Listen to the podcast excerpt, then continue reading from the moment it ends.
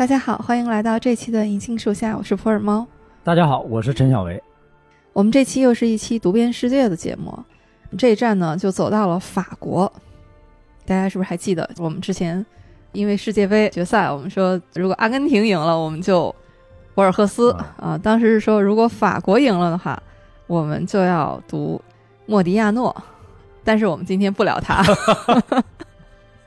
我们今天呢要聊一位至少是法语写作的女作家，她是玛格丽特·尤瑟纳尔。嗯，把莫迪亚诺给挤了。对对对，就是诺奖也不好使。读了他的这个作品之后，嗯觉得必须得先聊他。所以我们今天呢就聊一本尤瑟纳尔的代表作《东方故事集》。这本书呢是小维老师推荐给我的。我还记得那天小维老师推荐给我的时候，特别坚定跟我说：“哎呀，你就看吧，你肯定喜欢。”我当时我都吃了一惊，因为小薇老师对书啊一般都是很谨慎的，他一般会跟我说：“我觉得这本书不错，你呢读一读试试啊，要是感兴趣我们就聊。”就很少有这么笃定跟我说：“你如果喜欢博尔赫斯，你肯定喜欢。”而且你读起来会很快，一个晚上就可以读完，说明现在对你比较了解了。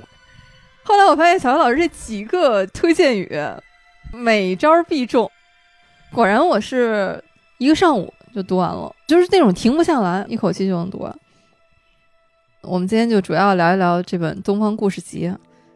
首先说一下尤瑟纳尔，最早我读他的一本书呢是《哈德良回忆录》，嗯，当时我没读完。最近我把它又拿出来，我发现我当时没读完的原因，主要是那个版本的字太小，太费眼睛。这次读尤瑟纳尔的起源呢，一个是前一段聊在岛屿读书，嗯，余华推荐过这本书，以前在余华的文章里，他也多次提到尤瑟纳尔。我们之前聊王小波的时候，在王小波的文章里面也。有几次都提到了他，后来又有一个群里边有一个朋友推荐《东方故事集》，然后呢，我就把这个书找来了。那尤瑟纳尔他是一个法语作家，他父亲是法国人，母亲呢是比利时人，但是他母亲在他很小的时候就去世了。对他出生后十天，她是一个典型的比较早慧的这么一个女性。在女性作家里边呢，她有一些跟别人比起来呢，可能比较突出的地方。一个是他的知识特别渊博，嗯，他就是不是一个单纯凭自己这种感情的细腻啊、敏感啊，对语言这种把控能力啊，单纯是这些。他是一个非常渊博的，是一个博尔赫斯式的这么一个作家。他接受正规教育，就是我们理解上那种学校的正统教育是很少的。他基本上都是他的父亲给他请家庭教师，这样培养他。但是他的成就又非常高。八零年的时候，他是当选为法兰西的科学院院士，而且这个是打破了三百多年以来，就之前全部都是男性，她是第一位女性。这个难度可能超过诺奖。法国人对诺奖吧，就不是特别在意。尤瑟纳尔他的作品。入选了七星文库，就法国的作家好像更看重这个七星文库，觉得自己的作品如果能入选的话，这个才是莫大的殊荣。而且七星文库跟诺奖基本上就是反着来，绝大部分作家都是在身后还有这个资格能入选，但是尤特纳尔是一个例外，他是在生前他的作品就进了这个七星文库，所以可见他的作品在法国受到这种看重的程度。但是又有一个很有意思的事情，就是他的作品，你看我们刚才介绍啊，地位这么高，但实际上在大众阅读里面呢，他又不是报得大名，不是一个特别热门的作家，因为他的作品还是有一定的门槛，就是更像一位学院派这种经典文学作家。这本书啊，既然叫《东方故事集》。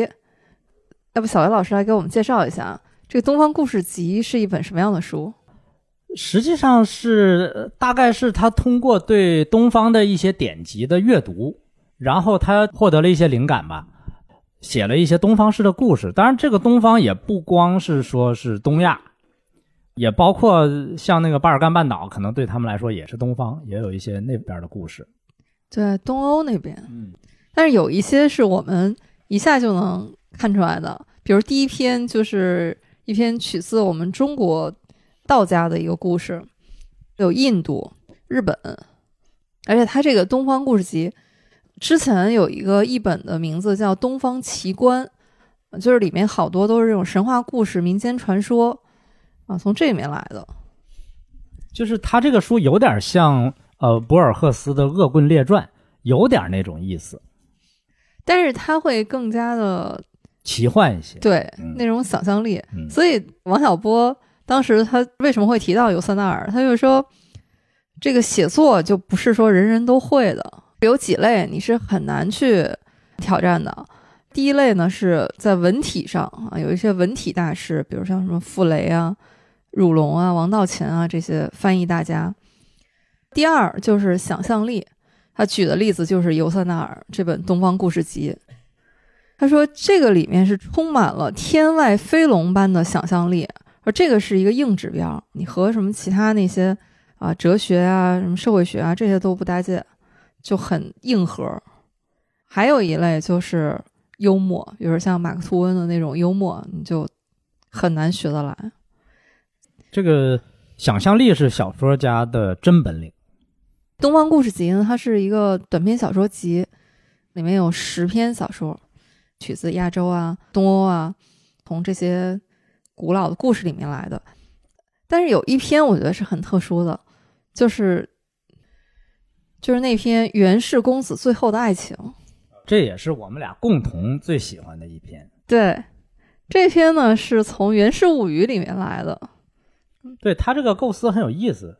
我们都知道《源氏物语》，它里边有一个特别好玩的事情，就是它一共是五十四回，但是它每一回的长度呢都不一样。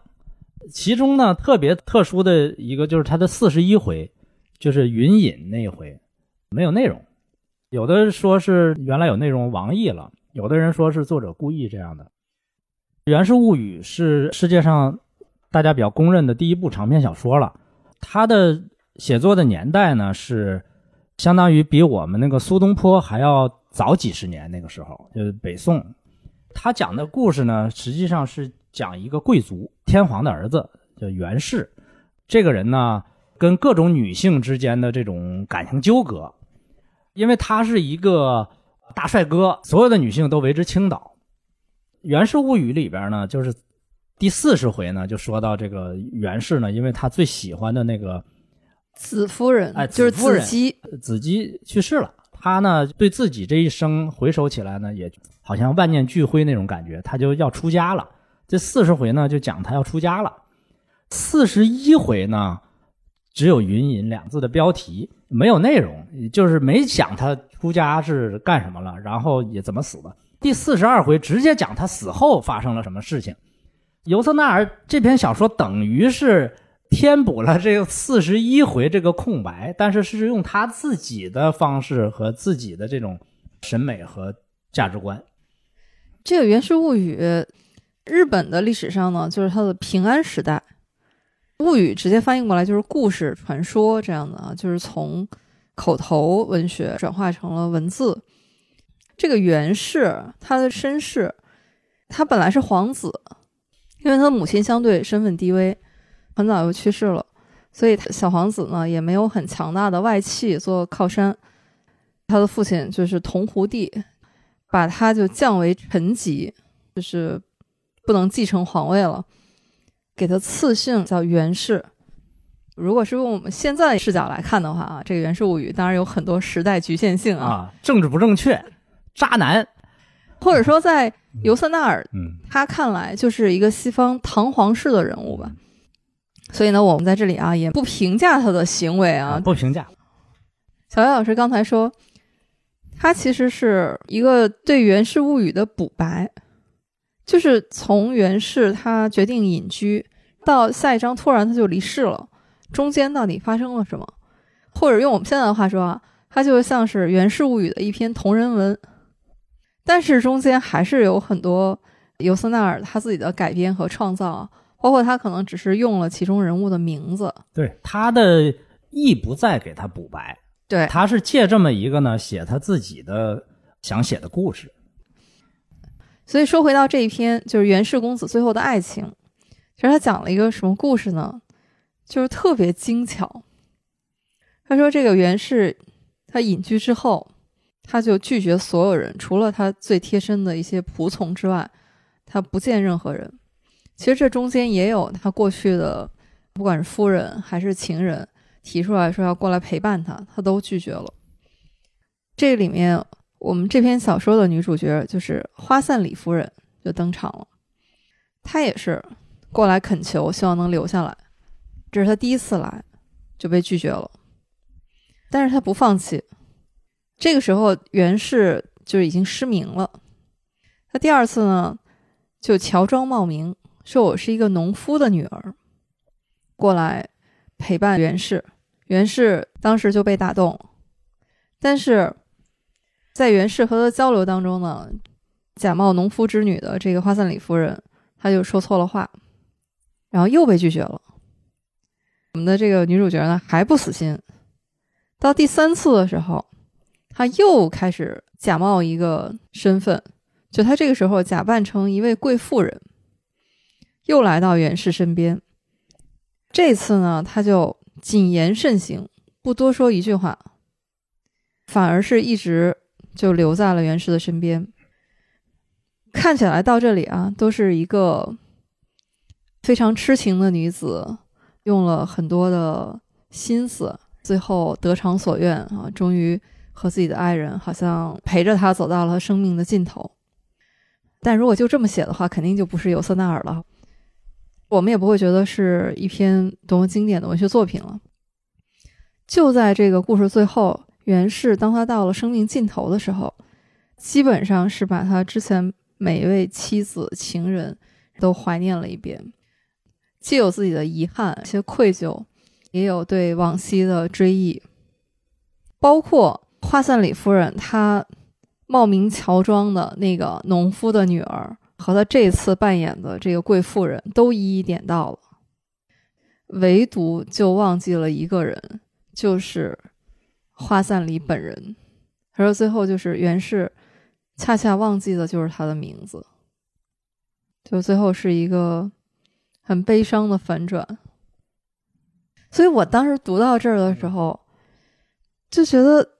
这个好精巧啊！整个这篇小说就是这一篇很短的一个短篇，我觉得它就可以拍成一部电影。它的每次到来，然后你都觉得像一幅电影的画面，其实是一次一次的反转。但是到最后，我觉得这里面是有一个哲学的思考的。袁氏和这一个人生命当中是有过三段陪伴的，但是呢？都不是他本来的这个名字和样子，所以这袁氏到底有没有爱过这个人？你爱一个人，到底是他这个人的本身，还是他的名字，还是他由这个名字打造出来的一个人设？我是这样觉得哈，嗯，他这里边写的这种爱呢，可能跟我们现在理解的爱呢，不完全是一回事儿。因为首先他是那个社会的时候，那种伦理下的那种爱。那个袁氏他是有很多女人的，他光是一起居住的这种妻子啊，这种夫人形式的就好几个。嗯，这更不用说他有很多情人了。那个时候可能也不要求这种一对一的，就尤其他是贵族，他是皇帝，你要求皇帝对你有这种专一的或者这种爱，跟现在是完全不一样的。说到这儿呢，我觉得要说一下，就是这个花散里跟袁氏的这个关系。嗯，因为他们两个人呢是很早就认识了，对，是在宫里边就认识了，所以呢，他们俩其实是有很多共同语言和共同记忆的。后来呢，袁氏很有权势的时候呢，跟袁氏一起住在一个大院里边呢，有好几个夫人，也包括子姬啊、明石姬啊，花散里也是其中的一个。对，但是花散里他的角色是什么呢？就是像一个跟袁氏呢像亲情不像爱情。对，呃，袁氏到他这儿呢，俩人都不在一铺上睡。对啊，就是我就是聊天儿，哎，我们聊。对，但是袁氏对他很信任，比如说把自己大儿子认他当养母，让他抚养。对，家里有什么大的活动呢，让他去组织。但是呢，就是没有爱情上的这种东西，因为花散里是一个出身也一般，相貌也平平，才艺也不突出，这么一个人。他的特点呢，在书里面是温柔、善解人意。用我们现在的话来说吧，就是情商也比较高。但他这个情商高，不是那种很会算计的那种。用书里的话说，他就和光同尘。对他是一个很好的这种母亲的形象，而不是一个特别让人魂牵梦萦的那种妻子或者情人的形象。他的养子就是袁氏的第一位夫人葵姬生的西雾公子，他都说。哎呀，我这个养母啊，长得真难看呀！说我也不知道这个父亲为什么会和他有这种关系，但是他就是能赢得所有人对他的尊重，包括西雾后来对他也是尊养有之，甚至是他的孩子有两个也是交给他这位祖母来抚养。在《源氏物语》的小说里呢，其实花散里是比较安于自己的这种状态的。对。他觉得跟源氏的这种关系好像也没有说不好，但是尤瑟纳尔写这个小说呢，他就深入了花散里的内心。尤瑟纳尔就觉得这个花散里还是想让源氏，比如说你在生命的尽头回首自己一生的时候，你要记住我。所以我当时看到他这篇里面选的是花散里夫人，我都觉得很吃惊，因为袁氏之前还是有很多情人的嘛。我说花散里这么一个与世无争的人，啊，怎么会作为这样一篇小说的女主角？所以这个就是我回应刚才小杨老师说的，尤瑟纳尔呢，他也并不是说我志在于好像给《源氏物语》中间这段留白，然后好像去做一个补白，没有这个意思，嗯，而是完全跳开来重新写了一个故事。我觉得他是深入了女性的内心，写出了一个就是。难道我就因为我相貌平平，就因为我各方面都不突出，我就不值得你去追忆吗？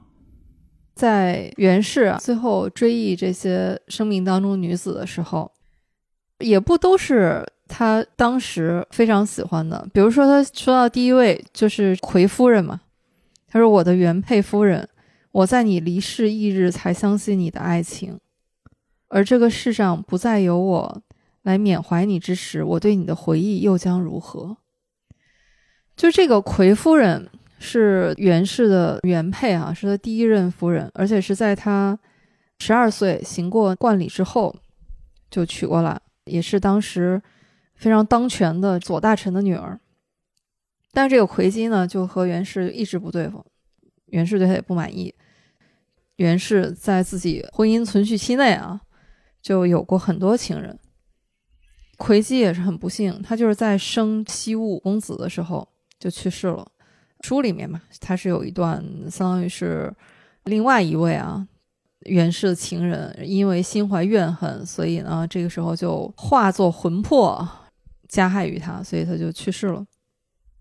但是在袁氏生命尽头的时候，对他的这番追忆啊，包括还有他其他的情人，有夕颜、空蝉。还有明石夫人，明石夫人其实是袁氏在前一次去隐居的时候认识的一位女子。就是这个袁氏吧，我觉得他总让我想起一个人，就是金庸武侠小说《天龙八部》里的段正淳。金庸就写段正淳，就是说他呢对每一位女子都是有情的，至少是当时都是付出了真情的。但是呢，他就忘了自己是有原配夫人的。觉得反正作为女性嘛，对这样的这个男性啊，也很难评价。用现在流行话是很难评。但是呢，在书里面，袁氏对自己的这种多情呢，还有一种自我欣赏的成分。就是他一直不怎么觉得说这是对这些女性的一种伤害。那当然，他是皇子嘛，你要求他那样去，那是用现在的观点来看了。但是子姬去世之后，其实他还是有所醒悟的。但其实他也就所谓觉得也是遭到了报应的嘛，就是他后来的那个妻子三公主背着他和其他人相好吗，那个时候他才有一丝丝好像和子姬有一些共情。尤瑟纳尔好就好在什么呢？她虽然是一个女性作家，但是呢，她挺狠的，就是她没有很多女性作家时常会流露出来的那种多愁善感呀，那种温情，他很决绝。他这点上，你就从《东方故事集》里有一篇就能看得特别明显，就是有一篇叫《死者的乳汁》。嗯。那篇那篇呢，都有点惊悚了。前半段呢，你觉得是讲这种母爱，这多么伟大？一个母亲受骗上当，被人气到了墙里边，实际上他已经不能生存了。他说呢：“你把我的眼睛和我的胸部露出来，因为我的那个孩子呢还在吃奶。我死了可以，但是他不能没奶吃。”他被气到墙里边呢。别人就抱着他那个儿子，每天照常来吃奶，而且他要看着他那个儿子吃奶，就这么一个故事，一直吃到那个孩子断奶，然后他才真的死去了。故事讲到这儿呢，你觉得是一个非常温情的故事，母爱太伟大了。可是他最后给你来了个结尾，因为这个故事呢是借第三者的嘴讲出来的。就是说故事这个人呢，讲完了这个故事呢，迎面过来一个这个吉普赛的母亲，抱着一个孩子，那个孩子呢眼睛上缠着布条，就来等于是乞讨。他那个朋友呢就对他说：“你看这个吉普赛女人啊，她每天在孩子的眼睛上抹一些不知道是什么东西的药膏，让这个孩子的眼睛发炎，用这个来博取路人的同情。”然后他最后来个什么？就是世上的母亲个个不同，就是尤瑟纳尔绝对不能让你在那个温情的道上一直跑下去，他一定给你勒住，或者说给你来个急转弯。这个是他写作很厉害的一个地方。这本书里面，刚才小艾老师又说到另外一篇啊，那我还有一篇印象特别深的，就是第一篇《王福得救记》。那篇可能是被谈论最多的一篇，对，因为它是一个中国故事嘛，至少主人公都是中国的古代的画家和他的弟子，画家叫王福，弟子叫林。你光看这个故事本身的话，你会觉得特别像一个神笔马良的故事，特别像。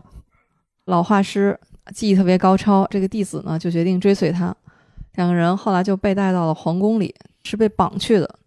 皇帝呢觉得很恐惧。这个皇帝是刚继承王位的，以前是皇子。说以前我就看过你的画，这个时候就要把王福杀死。灵呢，为了保护他的师傅，就已经先一步被侍卫给杀掉了。这个时候，王福就继续画他的那幅画，结果这个时候就发现他的徒弟也复活了。他画的那些江河湖海，就画的水，就真的变成了水。最后他们。坐在他画的船上得救走了，看起来很神奇，但它里面让我觉得触目惊心的，反正不是后面啊，是在最前面的时候有一段，他说这个王福他喜欢事物的形象，而不是事物本身。这里面有一段是这个灵在追随王福之前，他本来是有一个非常幸福的家，有一个美丽的妻子。王福呢，就以他妻子为肖像画了一幅肖像画，结果灵的妻子就觉得非常恐惧，说感觉到是死亡的气息，因为他发现灵喜欢王福为他绘制的这个肖像胜过他本人。后来灵的妻子就自杀了，从此灵就没有牵挂的跟王福走了。我当时，哎我。我怎么又想起《天龙八部》了？你是最近刚刷了剧吗？不是，就是我忽然发现有些东西是被打通了。嗯，金庸先生，你看他写的是武侠小说，但他自己也承认，其实他里面是借鉴了大量西方的文化。突然就想起来，这个《天龙八部》开始，那个段誉在山洞里面，他就看见了神仙姐姐的玉像，就那玉石的雕像，他就惊为天人，说这个雕像就跟真人一样。后来看到王语嫣，他为什么一下就爱上王语嫣？就是因为王语嫣跟那个玉雕的石像几乎一模一样。读到小说后面，我们知道那个玉像呢是无崖子雕的，李秋水和天山童姥就是他们俩为了追求无崖子，两个人是变成死敌，互相陷害。但是最后呢，无崖子是和李秋水在一起，李秋水和天山童姥一直到生命尽头啊，然后两个人都是在厮打，结果两个人最后发现，原来这个无崖子爱的。既不是李秋水，也不是天山童姥，而是李秋水的小妹子。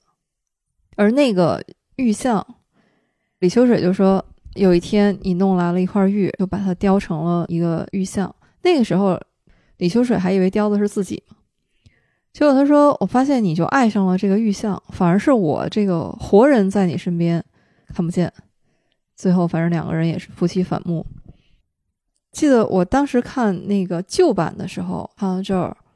觉得好像有一些触动，但我有点说不出来。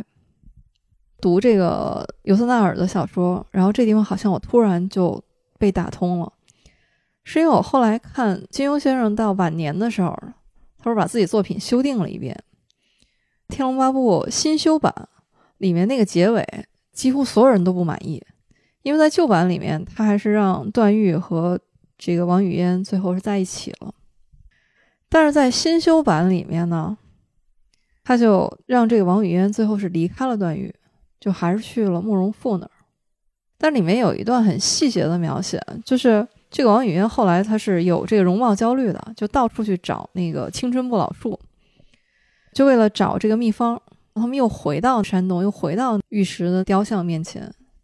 这个时候，段誉恍然大悟，他说：“这个雕像还是和以前一样。”但是他突然明白，说：“其实我以前爱的就是这个玉像，我只是把王姑娘当成了这个神仙姐姐，就这个雕像。”他说：“实际上我爱的并不是她本人。”所以最后王语嫣离开，等于他也默许了，就是把一个以前相对来说是一个有情人终成眷属的结局，改成了一个非常无奈的结局。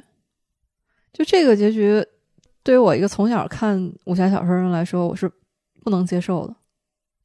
但是我读到尤瑟纳尔这篇小说，然后读到王福画的那个肖像画那段的时候，我觉得好像整个被击穿了。这个时候我就发现，哦，好像答案就在这儿。这个时候我突然理解了金庸先生到晚年的时候，他为什么要修订自己的作品？为什么可能明知道读者不满意？他是把他自己真实的想法，或者说等他到晚年对人、对人性、对情感的参透，他把它写到书里。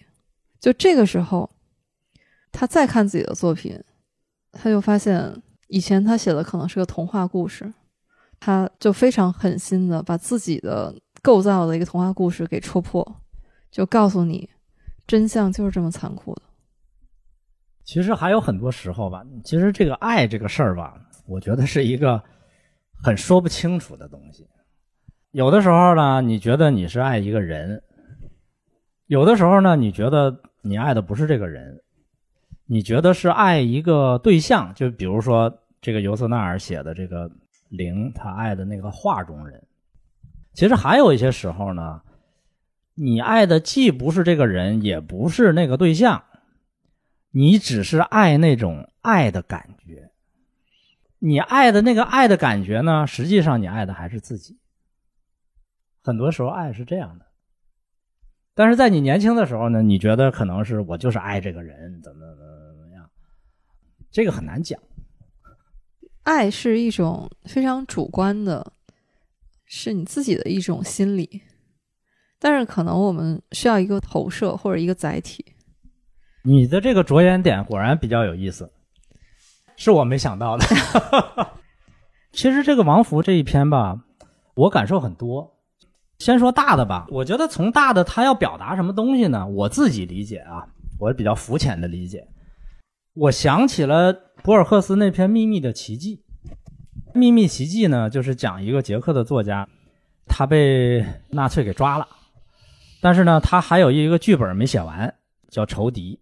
他希望上帝能给他一年的时间呢，把这本剧本写完。嗯，行刑前的一刻，时间突然停止了。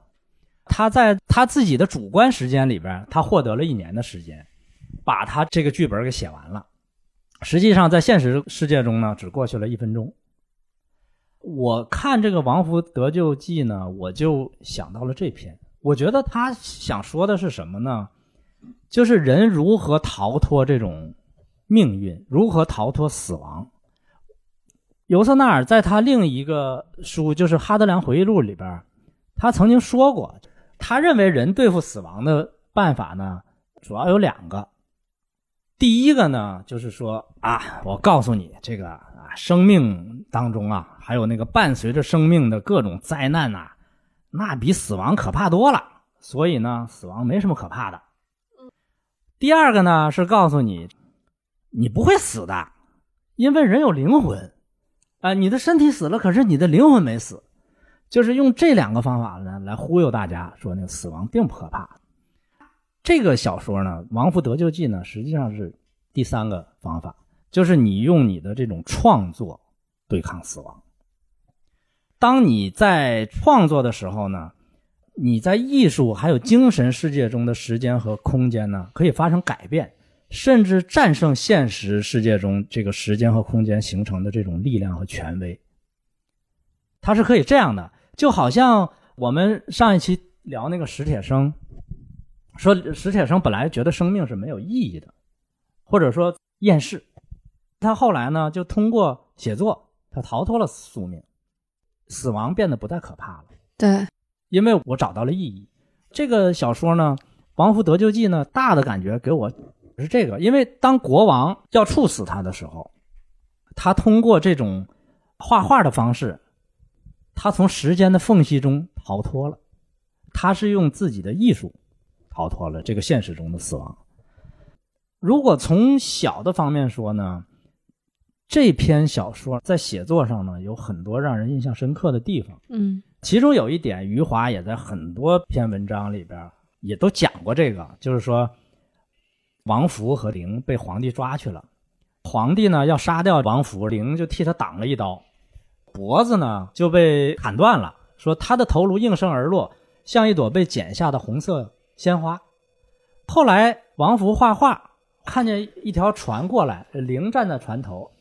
他有一个特别好的细节，灵的脖子上系着一条奇怪的红色围巾。红围巾，对，这个红色围巾就呼应了前面那个灵被砍头的时候头那儿的那红色的鲜花。这个是特别好的。这个地方余华讲过很多次，因为他说这个是文学中的现实，和我们现实中的现实就就在这个不一样。这个就是看出一个小说家的这个能力。他这里边还有很多地方。都特别好，比如说，我特别注意观察了一个地方，就是皇帝命令王福在那个未完成的草图上把那个画画完。他如何描写这张画从一个现实世界中的一个画变成一个虚幻的真正的大海，然后海水涌上来，就是他如何写这个变化。小说里边其实写变化的地方是最难的，尤其是从现实向虚幻过渡的这个阶段，他如何过渡？这个我注意了一下，他写的特别好。他说他画这个画，他往那个画上补东西呢。他说他先给云涂上一点粉红，然后在大海上添加一些涟漪。这个就是我们现实世界中可见的。我们现在还停留在现实世界中，他的叙述至此还停留在现实世界中，但是他的下一句话。就变成了一只脚还迈在现实中，但是一只脚已经进入虚幻了。他怎么写的呢？他说：“碧玉铺成的地面变得越来越潮湿，然而王福还沉浸在他的画里，并没有意识到自己是坐在水里作画。”就是这句话呢，如果你不知道后面发生了什么，你到这个时候可能还没有意识到，对，已经进入虚幻了。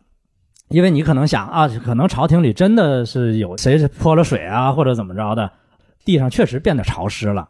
你可能会这样想，但是呢，他实际上这只脚已经迈出去了。然后你再看他下一句，他说：“一叶扁舟在画家笔下逐渐变大，此时占据了画幅的前景。”这个时候，静态就变成动态了，二维变成三维了。本来是一张画，变成三维的了。一个小舟真的过来了，我们在画中是看不到这种动态的，所以它一下变成虚幻了。就像我们看《哈利波特》那个电影，那个画里的人会讲话会动。再下一句，突然远处响起有节奏的响声，快速而有力，仿佛飞鸟振翅。他又把声音放进来了。这个时候呢，现实到虚幻彻底完成，这个虚幻的东西彻底建构完毕。他用这三句话非常精准、非常精炼的完成了这个过渡。我不知道他是处心积虑这样写的，还是人家就是这么厉害，就是自然而然就写成这样了。我觉得这三句话太厉害了。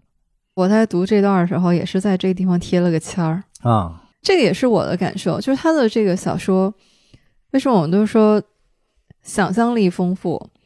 就是它有很多都是这种电影的语言。你看刚才就是我们说的这个，基本上就是这种电影画面的切换了。当然了，这个因为我从小就读过《神笔马良》，所以基本上看到水的时候。我就已经觉得传奇的那个味道就过来了。它里边有些句子真的特别好，比如说他说那个人说话，他说人说话呀也像画画，沉默是墙，词语则是涂在墙上的颜料。这话说的，翻译的也好。嗯，他在前面写林他的幸福生活，前面写他的父母，因为他是相当于富二代嘛。后来娶妻，他说陪伴林的是他年轻的妻子，他始终面带微笑。还有一株梅树，每年春天会盛开粉色的花，觉得这种梅妻鹤子的感觉就有了。读尤瑟纳尔的文字，你觉得它里面的内核是西方式的，但是这个文字之美，那就他这篇小说叫《东方故事集》，你又觉得这种。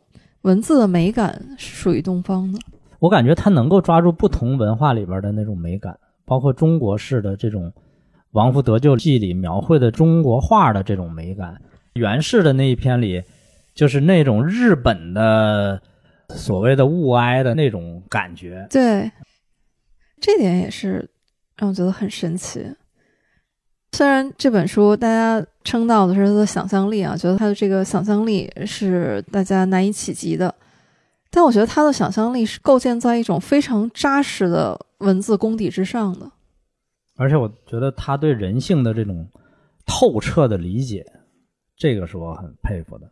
这个是一个优秀小说家的必须有的东西，就是你你的对世界的认识不能幼稚，更多的这种感受。朋友们可以自己来读一下啊，因为每个人读可能都会有自己你不同的视角和观感的。但是因为它足够丰富，曹老师还有哪篇吗？你觉得印象特别深的？晏子圣母堂那天，就是那个修士泰拉比翁，我一下就想到法海了。这种宗教卫士要泯灭人性的那种。看来古往今来啊。中外也都差不多。嗯，我对那篇就是失去头颅的家离，那篇也是让我觉得脑洞大开。经常他就是一句话直戳到你心里，比如他这句：“家离像花朵一样完美，却不知道自己的完美；她像晴天一样纯洁，却不知道自己纯洁。”家离她本来是一个圣女。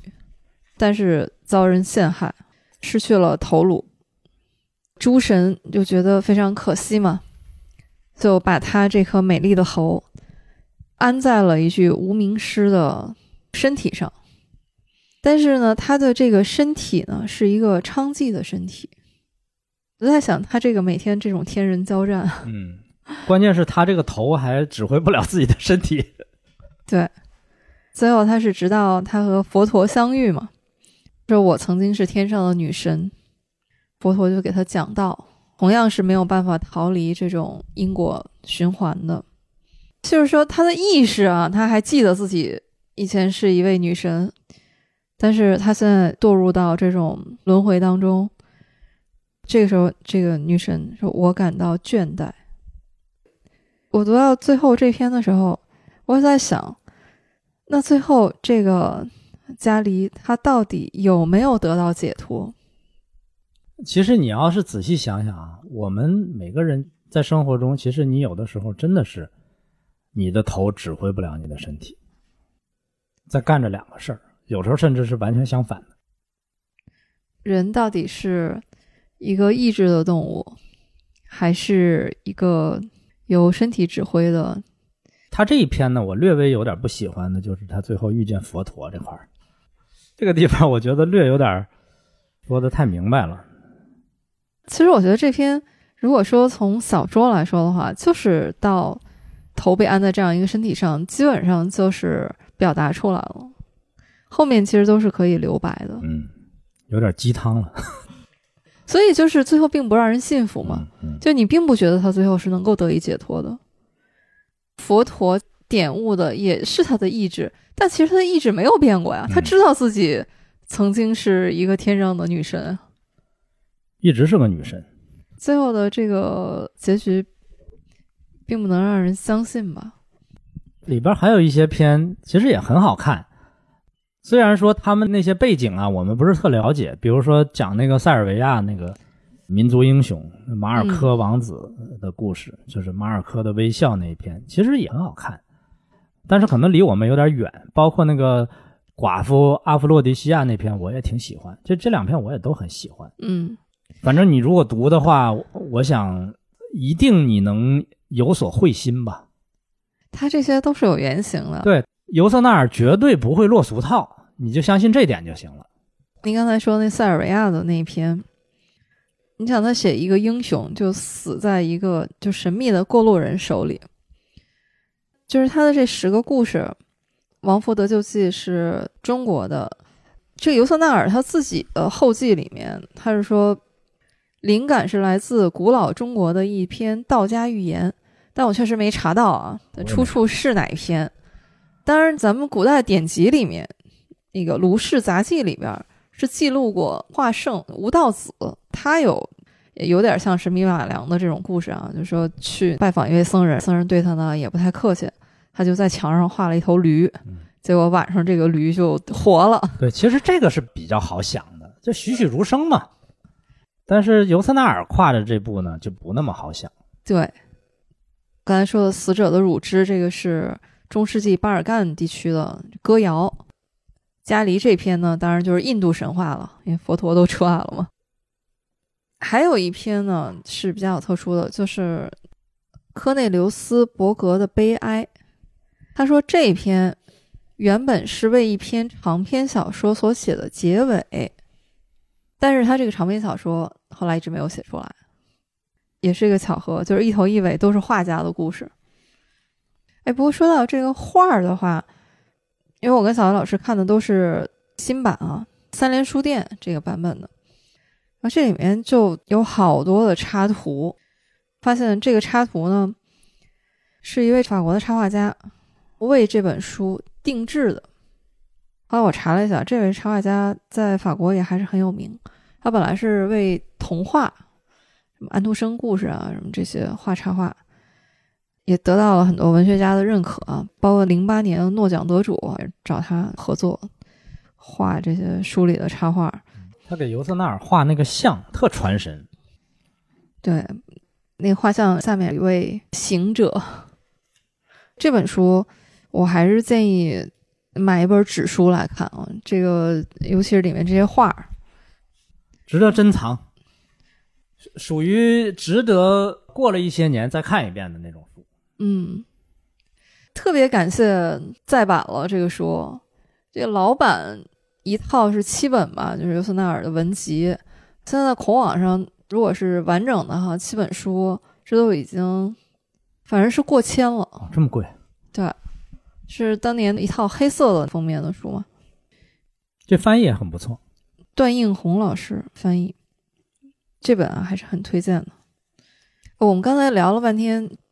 《东方故事集》这本书啊，其实尤瑟纳尔这位作者，我们还没来得及展开来聊一聊。哎，其实我发现一个巧合，就上一次聊法国的作家，也是一位女作家杜拉斯，你发现他们两个的名字其实是一样的啊，都是玛格丽特。但是一位呢，杜拉斯基本上文学青年啊，或者是对法国文学稍微有了解的话，都绕不过去这个名字。但是另外一位玛格丽特就尤瑟纳尔，反正是小维老师推荐给我，我才认真去读他的书。以前可能就这个名字是飘过的，你能看到，然后也就划过去了。甚至我几年前读哈德良回忆录的时候，我都没有意识到这是一个女性作家。从她的文字里边不太看得出来她是一个女性。当然说这话不包含价值判断啊。其实她自己也并不希望强调她女性的身份，但是有一点给我的错位，我在读她的小说的时候。我总觉得这是一位古典文学作家，就好像是有一点，比如读沙翁啊，或者是我小时候对法国文学的印象里面那些大仲马、雨果，就总觉得是那个时代的人，尤其是读《汉德良回忆录》，这种古典的气息。但是后来发现他是一九零三年生人，八七年才去世，嗯，比沈从文小一岁。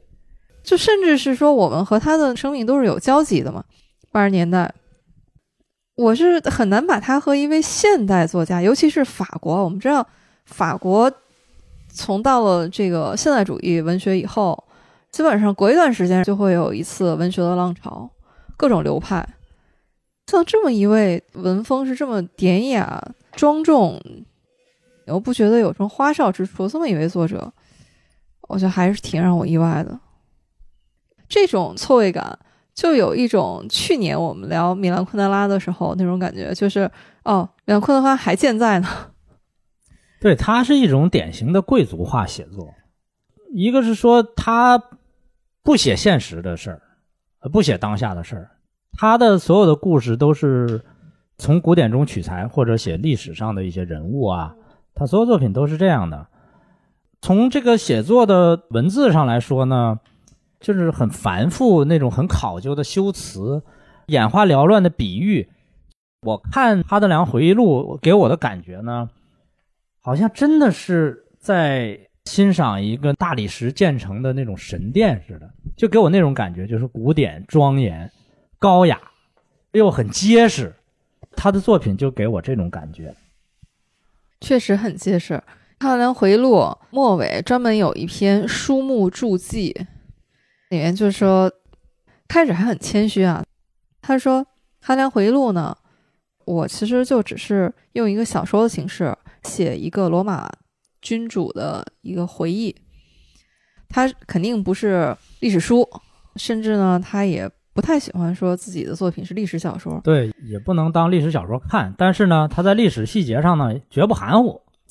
他说的很客气，他说我也只是说把这个清单啊列出来。但是你一看这后面，他的考据那是非常的扎实的。他说：“我这研究哈德良的生平，主要是有两大数据的来源啊，希腊历史学家的作品《罗马历史》，还有一个是拉丁史学家奥古斯都记。他的这个书单就能清楚的看到他是怎么考据的，包括哈德良本人的作品，他的什么书信、演讲。”报告，我觉得最佩服他的是，他说有一些纪念建筑上刻的文字，比如说他献给爱神和天神的诗句，刻在那个神庙哪面墙上，考据功夫都已经做到这个程度了。他说一句话，就是说有些书四十岁之前是不适合写的。对，像哈德良回忆录这种跟历史相关的书，如果年纪太轻的话呢？可能你写的东西呢，会让人觉得有些地方有点轻，或者说处在那个历史环境下，处在当时的那种制度和文化传统下，那个人可能会这样想吗？可能会这样行事吗？你可能会发出这样的疑问。所以你从他这个哈德良回忆录里，你基本上不会有这种质疑，非常成熟，甚至是有一种读陈思录的感觉。对。你好像觉得那就是哈德良本人。哈德良回忆录里边，其中最重头的一个章节呢，实际上是写呃哈德良这个同性恋人安提诺斯是一个美少年，写他这个这个章节呢，那个标题叫《黄金时代》，但这个章节呢，他写的是绝不是我们想象中的那种，哎呀，感情澎湃呀，那种啊纠葛呀，全没有。非常非常的节制，节制到你觉得他简直是有点太冷清了吧？这样写，但实际上呢，可能他写这个哈德良，他之所以会写哈德良回忆录的原因就在这一章，因为安提诺斯和这哈德良的这种关系呢，在西方是非常有名，因为安提诺斯死了以后呢。哈德良为他塑了很多的雕像，包括卢浮宫里也有，甚至建了一座以他的名字命名的城市。这样的一种爱，安提诺斯这个人在历史上留名呢，不是因为他成就了一番什么多么伟大的事业，只是因为呢，他是被爱之人，他被哈德良这样一个帝王爱，所以他名垂青史了。尤瑟纳尔呢，也是这样，就是他年轻的时候呢，就跟一个美国的他的编辑，哎，他的编辑啊，叫弗里克，一直是生活在一起。后来呢，他也随这个弗里克呢，搬到了美国那个缅因州的荒山岛上。弗里克呢，他们俩就是一起工作。人家说那尤瑟纳尔的那个房子啊，就像一个图书馆，他在一个很偏僻的地方，但是呢，那房子就像一个图书馆，然后房子里面全是书，然后中间一个大长桌。他和弗里克俩人呢，面对面，一人一个打字机，这白天就在那工作，就这样一种状态。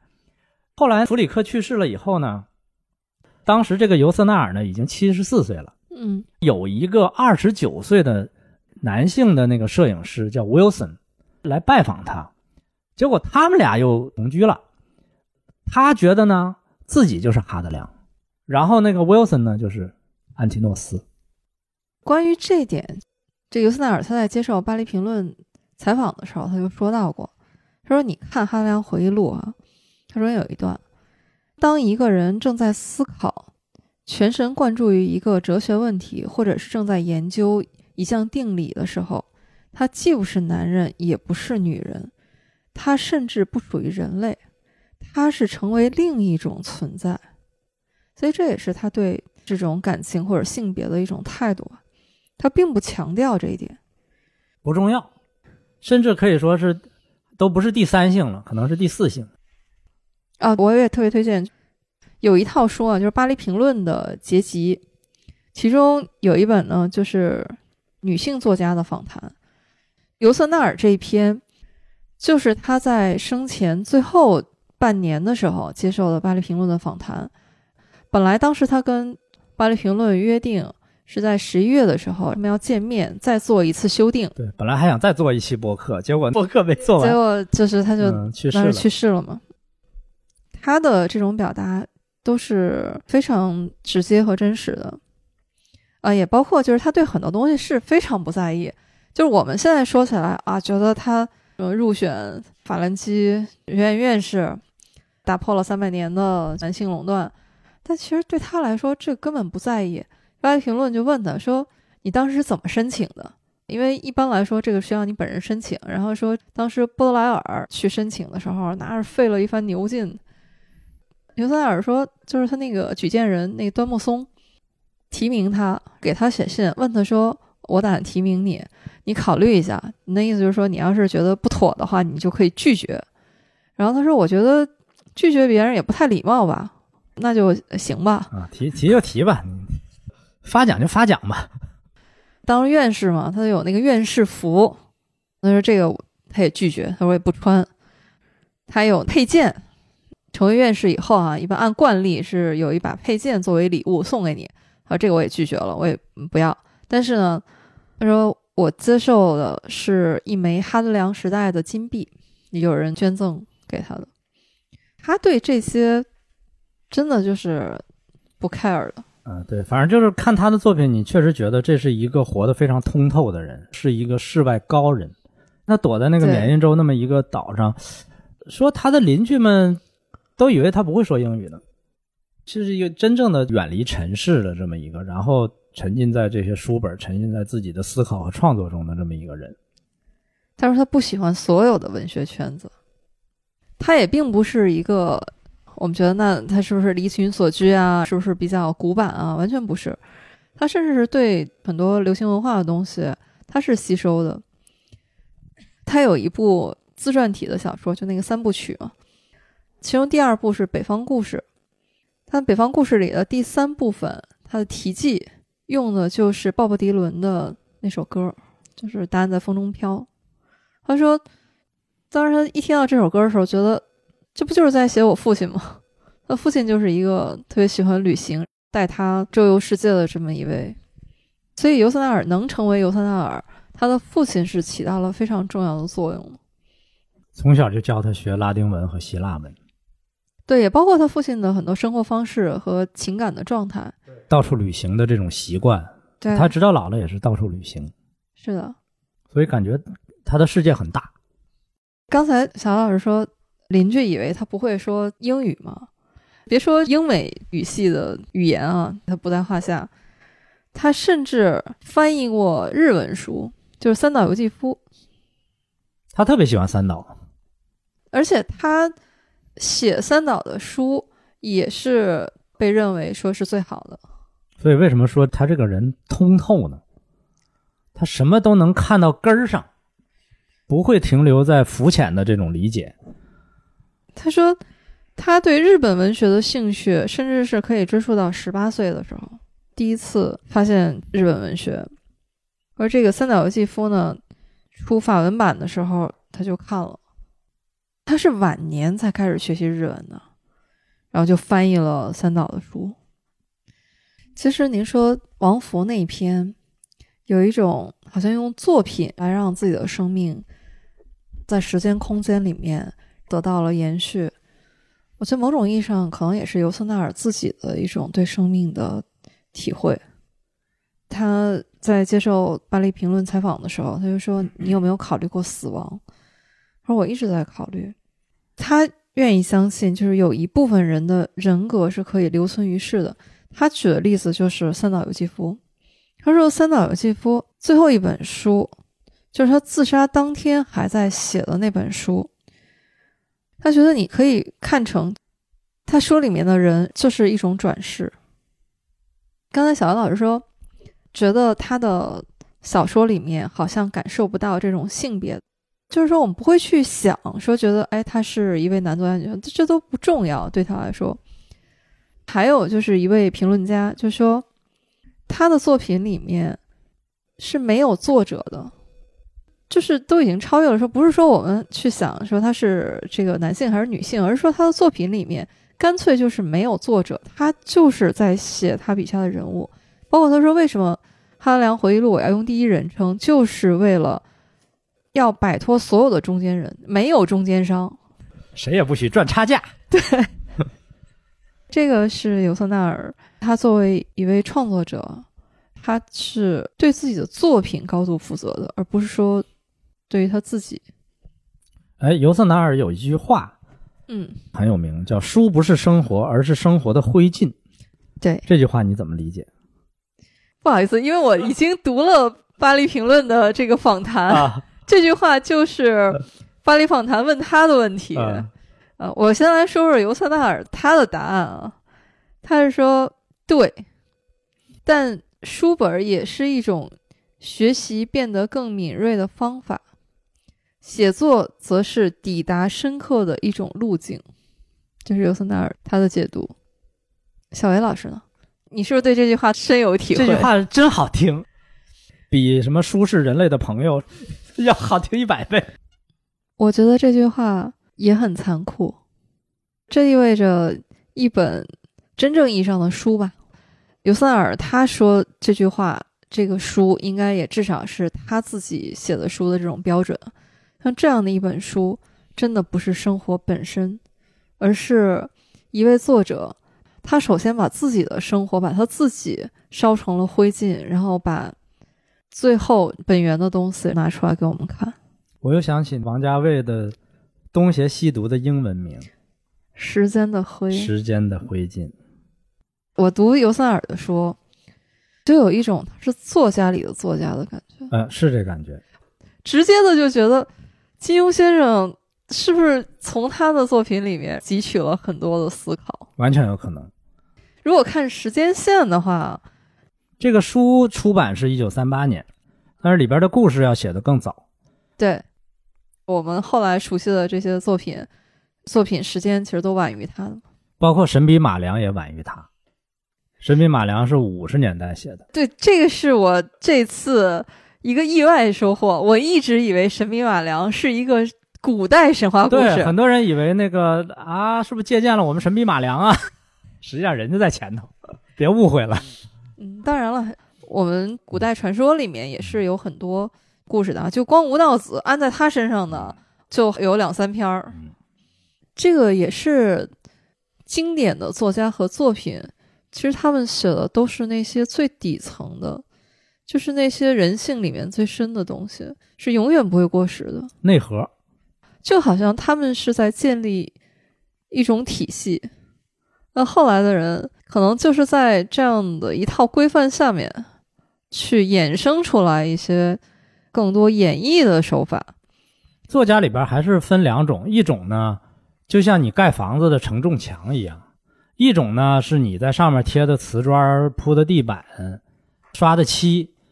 像尤斯纳尔这种作家呢，还是属于承重墙型的作家。我就想起来王小波对尤斯纳尔的一个评价，当然他是说他读那个昆德拉的《被背叛的遗嘱》。那本书就是在谈小说嘛，里面就点评了很多小说作者和作品。但是王小波呢就说我不太满意啊，因为我觉得现代小说最高成就他没有提到，卡尔维诺、尤瑟纳尔、像莫迪亚诺、杜拉斯他们说，茨威格他就抱怨过说，哪怕是大师的作品，也有纯属冗余的部分。但如果他活到现在，他看到这些现代作家的作品，他就不会有这个怨言了。所以我觉得像尤塞纳尔这个《东方故事集》，你看他的文字是非常的凝练的。那刚才小尤老师也说，他从现实到奇幻就三个转场，也就是三五行就交代完了。他的小说真是精炼到了极致，一句话也不能少，每句话都有用。即便是说我们看《哈良回忆录》这本，因为开本也比较大啊，这是十六开哈，《东方故事集》是三十二开。这本书三百三十九页，你觉得中间也没有什么说你能够去跳过或者删掉的字句？刚才您说到，他说有些书四十岁以前不能写，除了那些思考和感悟的东西，还有就是一些生理上的。体察，他一上来写这哈德良，他的回忆录嘛，就是在他生命的末年了，已经六十岁了，自己已经知道自己行将就木了。这个时候，他写自己身体、心理、情绪上面的各种反应，这个是你不到一定的岁数啊，就没有这种切身的体验是写不出来的，那种身心的一个衰老的状态。陶老师推荐我读这本书的时候，他就说：“如果你喜欢博尔赫斯，一定会喜欢他。”后来读他的访谈嘛，也发现博尔赫斯可能是唯一一位入他法眼的南美作家。他说：“其他南美作家是魔幻现实主义，他一个都不喜欢。他说觉得那些都像是流水线上的作家套路。”我觉得他有资格说这样的话，有这个资本。他也是一个图书馆式的作家。但是其实他的作品并不多，他的文集就七本。想更多了解他的生平的话，是可以去读他的自传体小说的《世界迷宫三部曲》。但确实是读他的小说呢，我觉得是需要有一些储备，身心都要做一些准备，精气神也比较好的时候，能读得动。否则，他那些带历史性质的书，真的是有点费劲。像《哈良回忆录》这种，本身是因为罗马的历史就是厚重的，对我们来说呢又相对陌生，离现实生活确实比较远。《东方故事集》和《哈兰回忆录》刚好是他作品从阅读体验来说是两集，《东方故事集》真的是中间不被打断的话，有半天或者最多一天就能读完，但《哈兰回忆录》是需要一些时间的，比较气人。我们读他的书啊，都说哎，我们得储备一下，做好准备，还得花点时间，好像还得耗一些体力和精力读。但是他就说，写作对他来说根本就不叫事儿。我说他到处写，嗯，旅行的时候也写，包括就是我这这跟你接受采访的时候，跟你聊天的时候，这都不耽误我写作。他说写作不需要太多精力，啊，它是一种放松，一种愉悦。凡尔赛啊！我不知道，因为小文老师你也是写书的，听到这段的时候是气人。反正我看到这段的时候，我说：“尤老师，您知不知道？我光读您的书，我都觉得 都不太放松呢。”我们今天聊尤瑟纳尔这个作者，因为特别丰富，他的作品包括他这个人，就可以聊的东西非常多。这些都是需要自己去读、自己去体会的。也听到听友说，好像有一段时间没有听到《读边世界》了。我们这个脚步肯定不会停下来的。另外就是法国，我们也还会再来的。莫尼亚诺老师，您别着急，等着，按链接啊，我们后面还是要提上日程的。包括我们的《读遍中国》系列都会这样继续往下走。所以呢，只要大家有兴趣听我们的节目的话，啊，我们还是会继续。一边读书一边聊天。今天这期节目就到这里，非常感谢您的收听。如果您也对尤瑟纳尔的书感兴趣呢，也可以在评论区给我们留言，聊一聊您心目当中尤瑟纳尔的作品啊和这位作者。感谢大家，拜拜。谢谢大家，拜拜。How many years can a mountain exist before it's washed to the sea. How many years can some people exist before they're allowed to be free? How many times can a man turn his head and pretend that he just doesn't see? The answer, my friend, is blowing.